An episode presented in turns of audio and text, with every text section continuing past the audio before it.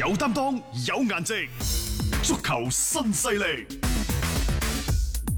喺世界整個範圍之內呢，體育運動嘅回歸，又或者職業足球嘅回歸，已經係成為咗共識。嗯，你會睇到呢，就歐洲各大聯賽會係陸續開賽，然之後呢，就 CBA 國內嚟講，亦都喺六月二十號嗯係會係重新開始。咁、嗯所以呢，就令到越嚟越多人開始期望呢，就中超復賽。嗱、嗯呢個中超復賽呢，有一個時間嘅節點，係因就翻唔同嘅時間節點呢，對中超是否復賽、如何復賽、何時復賽提出咗唔同嘅要求。嗯，如果你喺三四月份嗰陣時復賽係遙遙無期嘅，因為嗰陣時我哋唔知道呢個疫情防控嘅情況係啊究點竟有冇反彈係咪啊？好啦，咁然之後去到五六月份嗰陣時，當歐洲嘅足球逐漸復賽嗰陣時，當我哋國家嘅疫情進一步穩定，而家地攤都可以擺啦。係咯，啊！擺地攤係咪好巨大嘅人流啊？係啊人同人之間嘅接觸係咪更加之密切啊？點解嗯國家都開放咗地攤去刺激經濟？嗯一定係喺呢一個疫情可防可控嘅前提之下，先至係作出上述嘅決策嘅。嗯嗯，嗯冇啱唔啱錯啊，冇錯，係地攤嘅人嗰個流動嘅密度，可能唔夠球場入邊嘅密度咁大，嗯但係同球場周邊嘅密 度，我覺即得係你出入場出場嗰下嘢周邊嘅密可度，能更加犀利添啊！啱唔啱啊？係啊，係啦，咁所以呢，就話喺呢個情景之下，即係中超嘅復賽呢，我認為就係萬事俱備，嗯，只欠東風。欠咩東風呢？又或者萬事並不俱備嚇，可能我啱啱講嘢講錯 咗，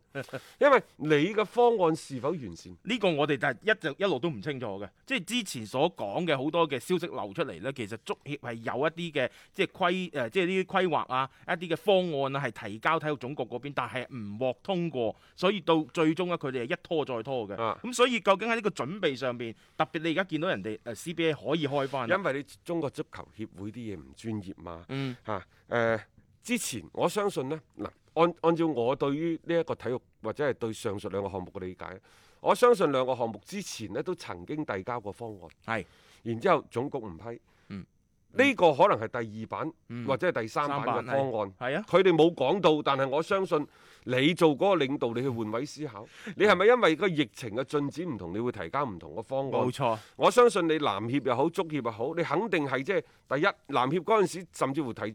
誒四月份就開打係啦啊，最初係咪嘅消息四嗱月當份，但係佢哋開打嘅時候，佢哋都係諗住青島，嗯，然之後呢就唔係話分兩個組，冇就青島嘅，一全個部地方打晒集中埋，跟住打但係賽人會制，哋都係空場，係啊，係咪？人哋諗得好清楚嘅。嗯但我又理解足協各位，因為我哋啱啱喺節目當中講咗，中國足球協會佢本身就唔係一個好強勢嘅機構。嗯甚至乎係一個不斷俾人吐槽、不斷嘅俾人詬病、一個毫無權威可言嘅嗯。佢點解冇權威呢？我同你講，心不正，公正何在？權威何在嗯？點解我話佢心不正呢？因為職業聯盟之所以而家可以話胎死腹中㗎啦，嗯啊，聯賽足球聯賽理事會呼之欲出。嗱，大家睇下最關鍵嘅節點喺邊度？之前嘅足球聯盟足協只係分百分之十。嗯，即係佢純全年嘅啊收入喎，即係好似個股東咁樣樣嚇，收百分之十。嗯你信我啦，足呢一個嘅聯賽理事會，即係足協牽頭搞呢、嗯，個，佢嘅分成比率就一定提高，你信唔信咧？絕對，我就想講，我表達嘅意思係咩？各位就係、話一個與俱樂部爭利嘅行業協嗯會，你覺得佢係一個好協會咩？中國足球、中國職業足球搞咗二十五年，唯一揾錢嘅就係中國足球協會。係啊，即係無論點樣樣嘅情況，中國足球點嘅環境，我哋嘅足協始終喺呢方 呢方面佢哋嘅部分冇停到嘅，啊即係揾錢呢方面啦，真仲係有冇停嘅，所有中國支隊嘅經營呢，你可以啊話你家大業大好多啲咩青少年培訓等等、啊嗯青少年培訓係你中國足球協會所有都自己做晒嘅咩？冇各地方足協嗯佢哋做嘅嘢咩？嗯冇、社會嘅力量去做嘅嘢咩？單單靠你中國足球協會去做呢一個嘅青少年培訓，你使得幾多錢啦、係喂，你要知道，唔係需要你落手落腳去做，只不過係要你制定規劃綱要。嗯啊發展嘅前景，要你做嘅係更加多咁幫助地方足協去培訓教練員。你提供嘅係軟件、軟件、軟環境，嗯唔通你去話，誒、哎去邊度去攞忽地過嚟，我做中國足青青年足球咩培訓中心？你覺得可以咩？如果冇當地政府嘅支持去劃地俾你，你覺得得咩？係啊如果你知道攞地並唔係，甚至乎唔係地方政府話得算嘅，可能係到省去到中央，因為啲地嗰度係控制好好嚴嘅。嚴㗎，點解你要攞呢一忽地先？呢啱唔樣啱啊嘢你唔係話你搞足球啊大真晒係先得㗎嘛？所以呢，即係正係因為中國足球協會，我唔係話佢哋辦事能力唔高，而係佢哋辦事效率唔高。嗯，呢個所謂嘅唔高嘅原因，就在於佢太弱勢。佢弱勢嘅原因就因為佢成日都利用自己手中並不並不是太大嘅權利，嗯去同其他俱樂部 去爭權奪利，即係佢去冇咩揾食。冇咩公信力啊！即係你嗌嗰啲即係行業裏面其他嘅啲球會咧，對足協係抱有一種點樣嘅態度咧，你都唔好話敬畏啊！甚至乎有啲可能真係都不將佢放在眼內，即係都覺得佢好多時候嗰啲決斷咧都係極其之唔專業做出嚟即嘅。係又或者咁樣呢，我哋話橫向對比，譬如話中國家電協會啊，啊，家電協家電協會會夠大啦吧？係，你諗下，阿董董 姐，人哋一賣賣六啊幾七啊個億，嗯，淨係一間企業啫喎。係咁仲有咩美的啊、海爾啊、啊啊嗰啲乜好多嘢嘅乜嘢品牌就啊係你一數啲家電嘅品牌，咩咩 TCL 啊嗰啲，你係唔係你一數到十零廿間出嚟，把全國大公司係一間公司我平均你賣五十億，咁、嗯你成個市場落到嚟兩三千億家電市場好正常。中國家電協會，你覺得中國家電協會有錢定係中國足球協會有錢咧？ 又或者中國小家電協會、小家電，啊中國飲用水協會呢啲都係協會啦吧？係係咯，即係邊個有錢即咧？係你覺得呢啲協會係佢係揾錢㗎咧，抑或係即係佢係要同呢啲企業去爭權奪利，嗯去去去攞佢哋嗰啲收入咧？抑或佢真係幫助呢個行業發展？嗯，冇錯，即係好唔同啊！呢、個嘅成個本質上人哋面所有嘅協會都係帶住旗下嘅嗯中國籃球協會，姚明人哋就係帶住下邊啲 CBA 俱樂部，大家一齊去一啊揾食。齊揾食，知道唔夠你嗯啊，足協 佢足球咁影響咁 大，係啊，啊咁或咪者咧更加要團即係結啲一咁致受咯。廣告贊助商嘅青睞，更加團結一致。係啊，我哋就唔係嘅，即即我哋中國足球協會就俾百分之十俾佢都唔制 嘅。啊，你咩足球聯盟可以話唔做就唔做，但偏偏琴日舊年陳主席八月廿二號，我成日記得呢個日子，我而家人 人人腦有啲痴呆，我好多嘢我都唔記得，尤其係球員嘅名。但係二零一九年八月廿二號，陳戌源主席上任並且係發表上任宣言嗰陣時已經講咗啦，佢話年底中國足球協誒呢一個哦聯盟就成立㗎啦。係啊，啊，但係佢又冇錯喎，佢都冇講係邊一年年年底底。年年底啊嘛，係啊，佢係年底。從一六年、一七年開始講年底就會成立㗎啦，講到而家四年過去啦，啊，年年嘅年底，二零二零一九年嘅年底話一定，佢冇講嘛，係啊，年年就年底。我就一到年底又提一提出係啊嚟咁樣然樣。之後今年再講啦，呢、個中中國足球理事會又年底又成立啦，就年底咯。即係最初嗰時講呢樣嘢嗰陣時，我真係好期待嘅，即係都覺得啊一個幾新嘅即係嘢一個新嘅事物嚟到我哋嘅即係足協呢邊或者叫足球呢個範疇咧。但係年年咁講， 年年都只聞樓梯響，即係我覺得已經有啲厭煩啦。講到呢度呢，我又想噴噴個抖音，啊真係㗎，啊即係我喺抖音嗰度有一有一條稿呢，即係有一個視頻專門係講年底，就係講呢樣嘢嘅。啊！年即係底中國足球協會成日話年底，啊年底中國足球協誒誒聯盟就成立啦，但係嗯成立咗四年都未成立。我認為即係佢係製造咗製造咗一個比較衝突嘅嗰個場景，嗯偏偏嗰條稿唔嗰條視頻唔紅嘅啊，冇人睇嘅。 OK 啦，啊嗯公道自在人心。所以呢，我啊都係想講，即係嗯大家如果反反正你六點到七點你要聽嘅話呢，即係最好都係聽翻我哋電台嘅足球新勢力，因為呢個係你主動嚟揾我嘅。嗯啊咁然啊之後唔啱聽呢，你亦都可以去翻呢一個嘅嗯誒喜馬拉呃喜馬拉雅。即係我哋可以嗰個揾翻我哋聽。係啊咁啊，仲有一樣嘢呢，就係、如果喺抖音嗰度，我都希望大家揾翻斌哥廣播。嗯其實你可能關注咗，你關注咗，但係平台唔推俾你，並唔表示我冇更新喎、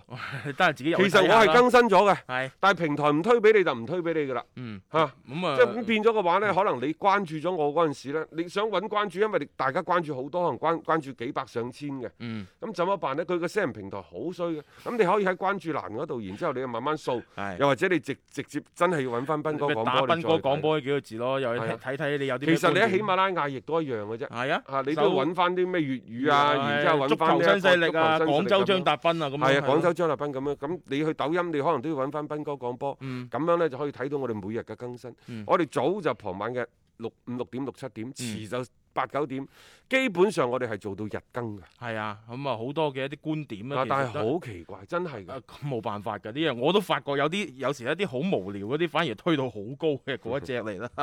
呢個人哋啲平台啲遊戲規則冇辦法嗯嚇。咁啊，你即係當然咧，即係講翻到好似我哋呢邊即係足球呢邊啦。誒、老實講啊，而家你真係想話要開賽咧，起碼你。俾上去嘅嗰一個嘅方案啊，你啲規劃啊做好啲，咁樣你先能夠有機會去過到審。仲有一點啊即係我唔知陳戌源先生、陳戌源主席係咪上海人，但係佢一定喺上海工作咗好長一段時間。嗯，姚明就肯定上海人啦。係啊，即係兩個阿 拉，即係啊啊，係啊，自己人嘛。佢可唔可以即係有一個傾偈？仲有，我琴日曾經想喺網上揾姚明嗯，同埋陳戌源同台同框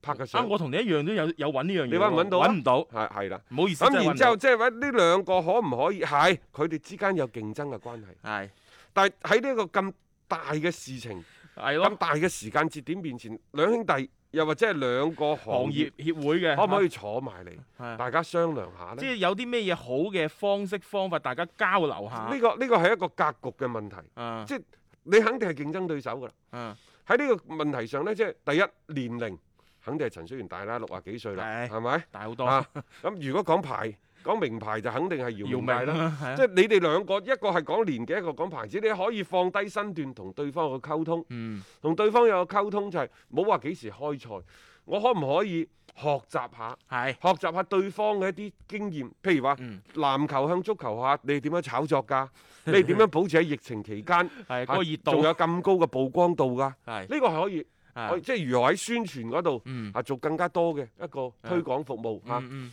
咁然之後，你足協又可以向籃球嗰度去去請教下，喂，你哋點解搞到班友仔咁聽話嘅？又或者係即係點樣去做一個籃球即係管 CBA 理好入啊邊嘅一個啊體系嘅建設啊等啊等？啊又或者咁喎，你 CBA 係咪已經做咗呢一個嘅聯盟啊？嗯你是否可以去取下經 CBA 嘅聯盟係點做嘅？嗯係咪每一個俱樂部都係 CBA 聯盟嘅老闆之一？嗯等等，呢啲係可以傾偈，即係可以去交流嘅。啊經驗交流啊嘛，每個行業有每個行業唔同嘅特點特性，但係係啊有啲嘢可以去共通。我同你講，我我以前喺電台做嗰陣時，啊省台同市台係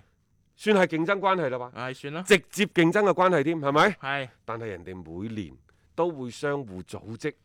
啊，學習相互組織唔係食餐飯，業務交流下。啊你明面上誒、呃暗底暗底下邊私底下邊，即係你競爭一回事，台面啲嘢，嗯即係你一定要做嘅。係冇錯啊！但係好似 我哋呢兩個協會，仲要俾體育總局點名出嚟嘅兩個協會，因為你兩個比較影響力大啊嘛，你嘅嗰個成個嘅市場化經營係更加即係叫充分嘅，但係都冇更加好咁樣喺呢個嘅特殊嘅環境當中啦，係大家一齊去合作下，或者一齊去互相去學習下，因為呢個係比較可惜嘅一樣嘢。所以琴日我都覺得奇怪，點解嗰兩個人即係未點樣同台一齊嚇、出現過咁樣樣啊嚇？喺呢個問題題上呢，我仲想補充一點，係就係、每個俱樂部呢都考慮自己嘅利益，考慮得比較多。嗯亦都因為呢，即係基於上述嘅原因，所以先至喺中國足球協會提出賽會制